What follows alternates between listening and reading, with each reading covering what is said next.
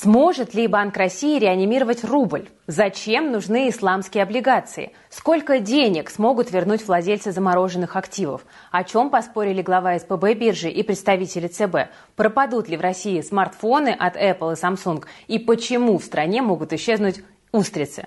С вами Кира Юхтенко. Это новости от команды Invest Future. Тем сегодня много, так что поехали.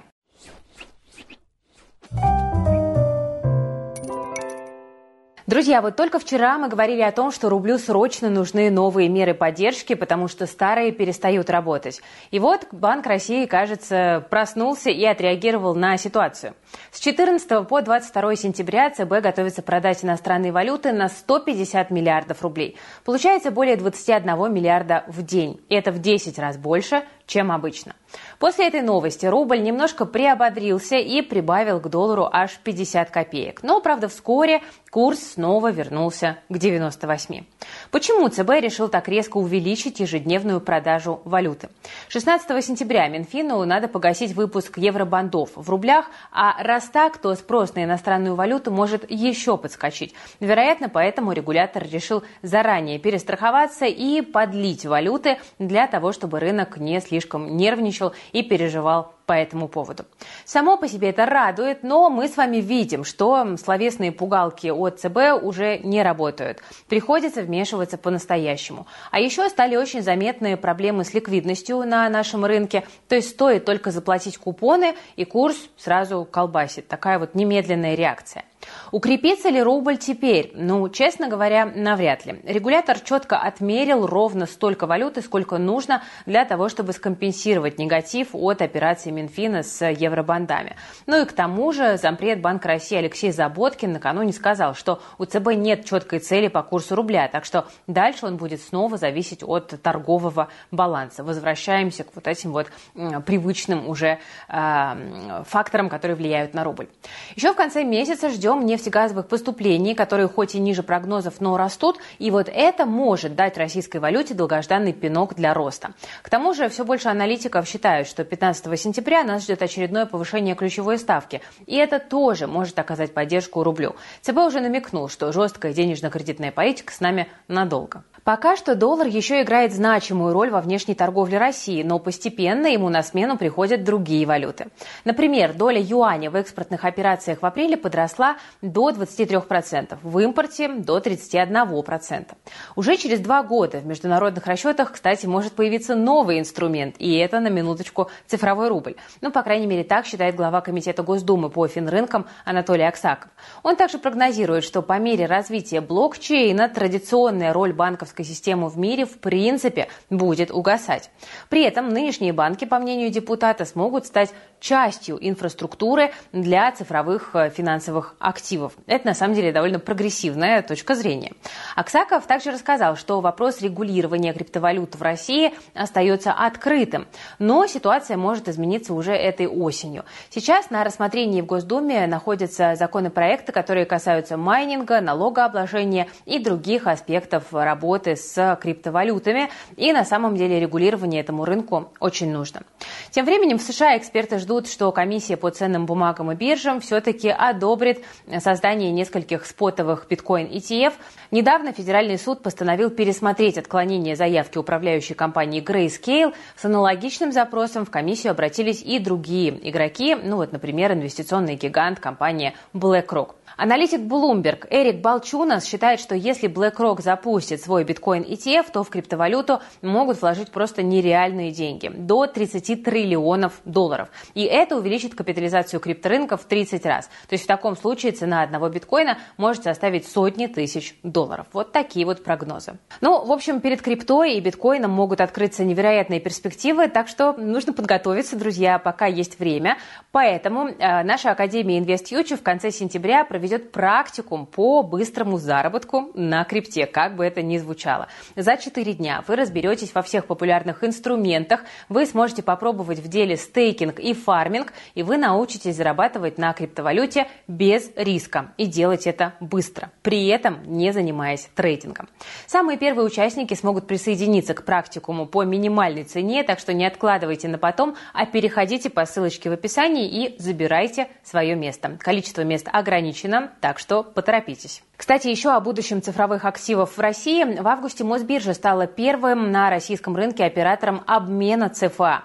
Сегодня глава Напсовета торговой площадки Сергей Швецов заявил, что Мосбиржа намерена подключиться ко всем платформам по выпуску цифровых активов, которые работают в России. Это Сбер, Альфа, Лайтхаус, Мастерчейн и другие. То есть таким образом клиенты смогут получить доступ сразу ко всем публичным инструментам, которые есть в наличии. При этом список этих инструментов скоро может расшириться. Мосбиржа обсуждает с регионами возможность выпуска сукуков в виде ЦФА. Сукук – это исламский аналог облигаций, который соответствует нормам шариата. Он показывает, какой долей владеет инвестор в материальных активах или услугах, которые представляет бизнес. С их э, помощью, с помощью цифровых сукуков, собираются финансировать строительство платных дорог и запуск экологического транспорта. Так что в интересные времена живем, товарищи. Швецов отметил, что сейчас Минфин разрешает финансировать федеральный долг, только через облигации. Но для этой цели, по его мнению, отлично подходит также и ЦФА.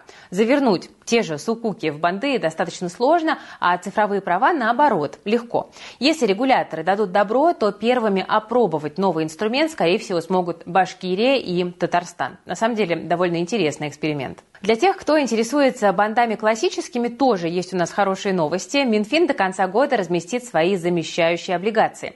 Об этом сегодня заявил представитель ведомства Денис Мамонов. Начнут с бумаг с кодом XS. Их глобальный сертификат хранится в зарубежной инфраструктуре, но потенциально под замещение могут попасть, в общем-то, все выпуски. Об этом сообщили в Министерстве финансов. Что это все означает для инвесторов? Для текущих держателей это может краткосрочно сыграть в минус. Ликвидность будет размываться по как бы, большему числу выпусков и утекать из тех бумаг, которые сейчас есть в портфеле. Ну, это, например, приведет к падению цен на любимые рынком замещайки «Газпрома». Так что нужно иметь в виду такое развитие событий.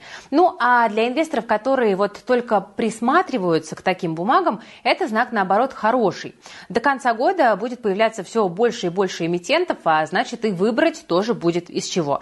Чем больше компании будут замещать свои иностранные банды, тем больше фондов, состоящих из замещаек, будет создаваться, но это обеспечит приток ликвидности в долгосрочной перспективе. Поэтому новость в целом для рынка хорошая. Друзья, тут впору напомнить, что мы как раз недавно обновили наш курс «Как зарабатывать на облигациях», который сейчас у нас доступен в подписке и в плюс.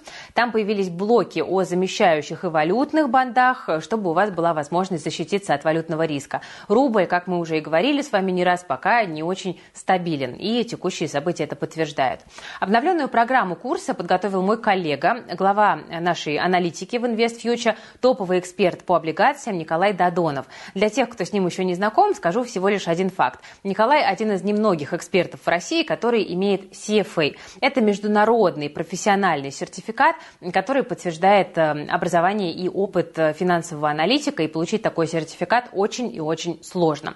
Консультация с экспертом вот такого уровня, как Николай, обойдется инвестору в десятки тысяч рублей. Ну а целый курс с подробными уроками и онлайн-сессиями сейчас доступен всего лишь по цене подписки. У нас вы в плюс, и я прям рекомендую вам этой возможностью использовать и получить опыт от Николая.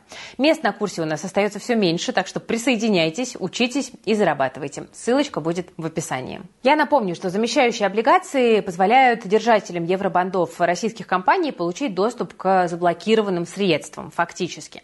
Но при этом у тех, кто вкладывался в акции иностранных компаний, которые застряли за рубежом, такой возможности пока нет. Но сейчас власти пытаются это исправить и по этому поводу предлагают решение. Вот в прошлых выпусках мы с вами уже говорили о том, что ЦБ и Минфин разрабатывают сейчас механизм обмена замороженных активов россиян на деньги иностранцев, заблокированные на счетах типа С. Эта новость очень активно муссировалась.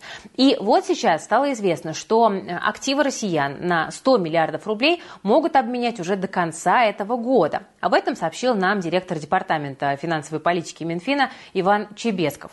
По его словам, несмотря на политические аспекты, среди иностранцев есть желающие забрать свои деньги. Так что новость на самом деле прекрасная. Если зарубежные регуляторы дадут добро на обмен, то уже на первом этапе свои средства смогут вернуть более 500 тысяч россиян. Вот такую оценку приводят в компании Андерида Financial Group. При этом в коллегии адвокатов Pen and Paper считают, что для этого придется поработать над российским законодательством. Ну, например, изменить регулирование счетов типа С и снять ограничения на операции с замороженными зарубежными активами. Ну, э, буквально держим кулачки, там, скрещенные пальцы, что там еще держит для того, чтобы получилось. И еще немного про изменения на рынке. Сейчас ЦБ у нас пересматривает требования к квалифицированным инвесторам. Эта дискуссия тянется уже там больше года. Ну и в частности э, планирует пересмотреть размер капитала, который нужен для получения статуса квала. Его хотят увеличить с 6 до 14 миллионов рублей, а через год-полтора до 24 миллионов. Прийти вот к этому уровню ценза. Также среди критериев, которым должен соответствовать квалифицированный инвестор, наличие высшего экономического образования, определенный опыт в инвестициях или стаж работы в финансовой компании. То есть нужно соответствовать хотя бы одному из этих критериев, и тогда статус квала вы получите. И вот сегодня Банк России анонсировал еще один способ получения статуса квала. Это специальный экзамен, тестирование, который сможет сдать любой человек без там, нужного опыта работы, объема средств или образования. Я не знаю, насколько сложным окажется этот экзамен. Возможно, этот способ подойдет не всем, но то, что тестирование планируют ввести, новость хорошая. Сегодня в Москве прошла конференция для участников финансового рынка Capital Markets от РБК.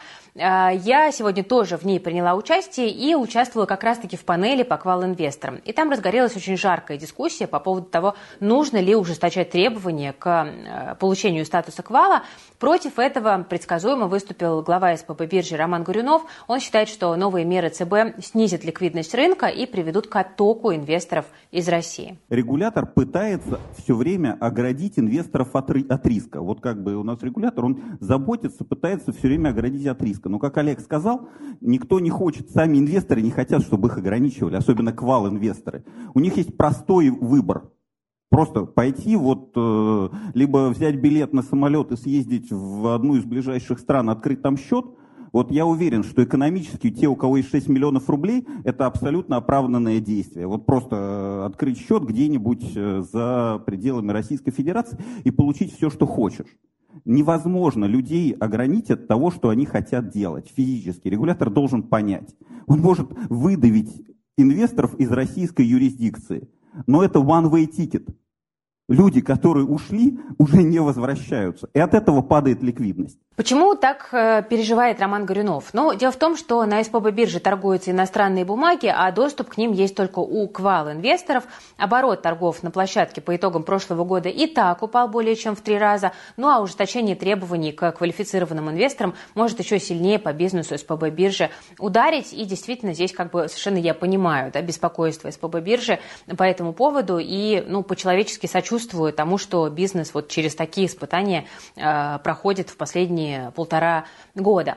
Но, с другой стороны, вот когда у меня спросили мое мнение на конференции, мы участвовали как раз с коллегами в одной панели, э, я сформулировала свое мнение так, не очень популярно. Я знаю, что многие со мной тоже из вас не согласятся, но я этой точки зрения продолжаю придерживаться.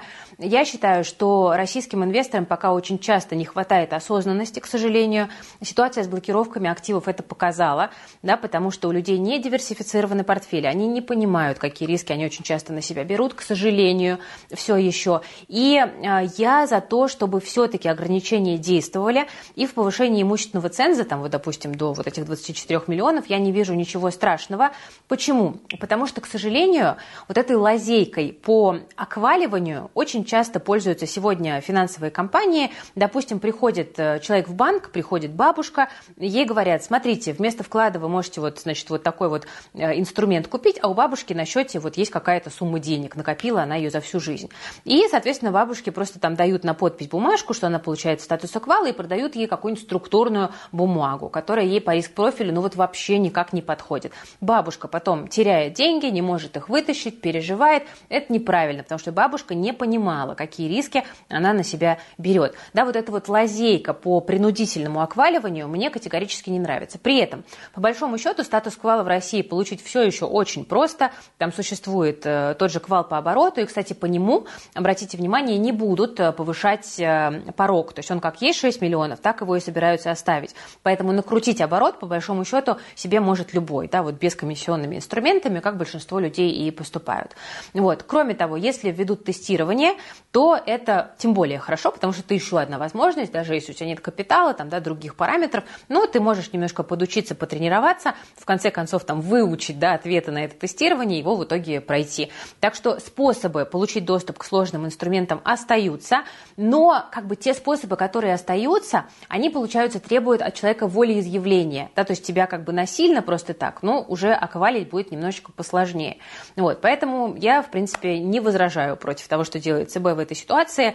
Э, возможно, все-таки у нас станет меньше людей, которые пострадали вот как раз-таки от мисселлинга, от недобросовестного маркетинга и от всего остального. Ну, теперь давайте перейдем к рынкам. Э, российский рынок у нас немножко пригрустнул после вчерашнего подъема. Индекс Мосбиржи опустился ниже 3250 пунктов.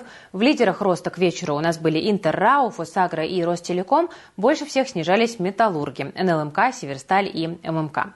Во втором эшелоне без особых новостей у нас продолжается разгон акций компании Русолова, плюс роллируют бумаги Куйбышев Азота. Компания запустила новое производство минеральных удобрений. Проект реализован с использованием отечественных технологий и не имеет аналогов в России, заявляют в компании. На этом фоне акции предприятия взлетели на 40%. Ну, если честно, такая реакция рынка выглядит избыточной, но неудивительной, с учетом того, что в последнее время у нас во втором-третьем эшелонах творится. ЦБ и Мосбиржа, кстати, решили бороться с геймификацией низколиквидных акций. Зампред Банка России Филипп Габуни вот сегодня заявил, что инвесторы начали играть в игры с такими бумагами. Ну, мол, давайте их разгоним, посмотрим, кто первым выпрыгнет и попробуем на этом что-нибудь заработать. И вот подобные практики хотят прекратить. Для этого хотят ввести заслон от инсайдов и различных фон манипуляции. За счет этого должно произойти удлинение горизонта инвестирования. Ну, собственно, посмотрим, что это будет за заслон такой, как он будет работать. Ну, а тем, кто предпочитает более надежные инструменты, тут может пригодиться свежая рекомендация от ВТБ «Мои инвестиции». Тут сегодня эксперты вот, ВТБшные назвали 6 самых интересных акций для розничных инвесторов. Давайте посмотрим, что там в рекомендациях, потому что я знаю, что вы такие подборки любите. Ну, во-первых, это нефтянка, конкретно Лукойл, Татнефть и Роснефть. Аналитики отмечают, что этот сектор меньше всего зависит от повышения ключевой ставки, ну а цены на нефть прут буквально наверх. Дисконт Юрлс к Brent упал ниже уже 50, 15 прошу прощения, долларов. Потребительском секторе предпочтение отдают X5 Group. Компания показывала сильные финансовые результаты за второй квартал, и при этом ее акции торгуются с дисконтом к историческим уровням. Среди финансовых компаний эксперты ВТБ выбирают московскую биржу. Объем торгов бодро восстанавливается. Ну и вот, как мы видим, комиссионный доход э, биржи тоже растет. Рост ключевой ставки увеличивает также и процентный доход. И, как я уже сегодня говорила, ее, скорее всего, снова повысит ключевую ставку. Поэтому Мосбиржа пока в профите. Отдельно, кстати, ВТБ выделяет Positive Technologies. Драйвером роста может стать проведение Дня инвесторов в ноябре. Там компания собирается рассказать о планах на будущее, о разработке новых продуктов и выходе на зарубежные рынки. Ну, в принципе, подборка достаточно неплохая. Это такие вот все знаковые уже именно на российском рынке. Бумаг у нас не так много, поэтому, ну, в принципе, выбор аналитиков ВТБ э, достаточно как бы понятный и неплохой. Ну, вообще, давайте признаем, что в прошлом году мы все стали немного спекулянтами, такая уж жизнь, ну и мы привыкли в каком-то смысле к постоянному росту. Но так будет не всегда, потому что скоро начнется серьезная переоценка, и в фаворитах останутся только те акции, которые зарабатывают на устойчивых мировых экономических трендах, и задача инвестора эти акции выловить и положить в портфель. Мы с командой выделили вот такие тенденции, и мы обозначили бенефициаров на российском рынке. Это компании, которые могут сделать настоящие иксы в долгосрочной перспективе, а не внутри дня на неликвидном рынке. Это то, что вот нужно нам, долгосрочным инвесторам. Список вот этих трендов, ну а также список компаний, которые будут на них зарабатывать еще 5-10 лет, вы можете найти в нашем распрекрасном телеграм-канале IfStocks в закрепленном сообщении. Так что переходите и подписывайтесь. У вас на экране есть QR-код, можно по нему перейти, ну а можно перейти по ссылочке в описании под видео. IfStocks – это добротный канал от команды InvestFuture, который подсказывает, куда инвестировать на фондовом рынке, чтобы свои деньги не потерять, а наоборот заработать. Ну, а теперь, друзья, плохая новость для всех любителей смартфонов от Apple и Samsung, потому что они могут исчезнуть с полок российских магазинов. Дело в том, что теперь на гаджетах, которые продаются в России, должен быть предустановлен российский магазин приложений RuStore. Без него вот вообще никак и никуда. Официально Apple и Samsung вообще-то больше не поставляют свою продукцию в России, ну а значит и требования это исполнять они не будут. Заморачиваться приходится ритейлерам, которые завозят таки эту технику в нашу страну. Ну, например, продавцы могут вскрыть заводскую упаковку и установить это приложение самостоятельно. Но в таком случае у смартфонов сразу же начинает действовать гарантия. Ну, в общем, тоже такое себе решение. Сегодня Роспотребнадзор предупредил ритейлеров об ответственности за продажу гаджетов без предложения Рустор. Их могут оштрафовать или изъять товар. Ну а в крайнем случае и полностью, вообще-то говоря, запретить продажи. Вот такая вот история. Чтобы решить проблему, что предлагает Минцифры? Оно хочет договориться с Samsung и Apple о предустановке Рустор на их заводах. Глава ведомства Максут Шадаев считает, что гиганты мира электроники вполне могут пойти на уступки. При этом после ухода Apple из России интерес к их э, девайсам на нашем рынке на самом деле ощутимо снижается, потому что на пятки наступает китайская компания Infinix. Может быть, вы даже про нее не слышали, но она есть. Если считать в штуках, она уже продает столько же смартфонов, сколько и Apple. Ну, по деньгам, понятно, яблочники еще впереди, но это скоро тоже может измениться. Всего год назад Infinix занимали только 1% российского рынка, а теперь их доля выросла в 9 раз. Айфоны, как известно, становятся все дороже и дороже, а из-за переноса производства э, из Китая в другие страны цены на них могут в этом году подскочить аж на 20%. Так что не мудрено, что россияне начинают переходить на более бюджетные гаджеты. Ну и продолжим, друзья, рубрику «Грустные новости для богатых». Россияне могут остаться не только без айфонов, но и без устриц, причем на ближайшие три года.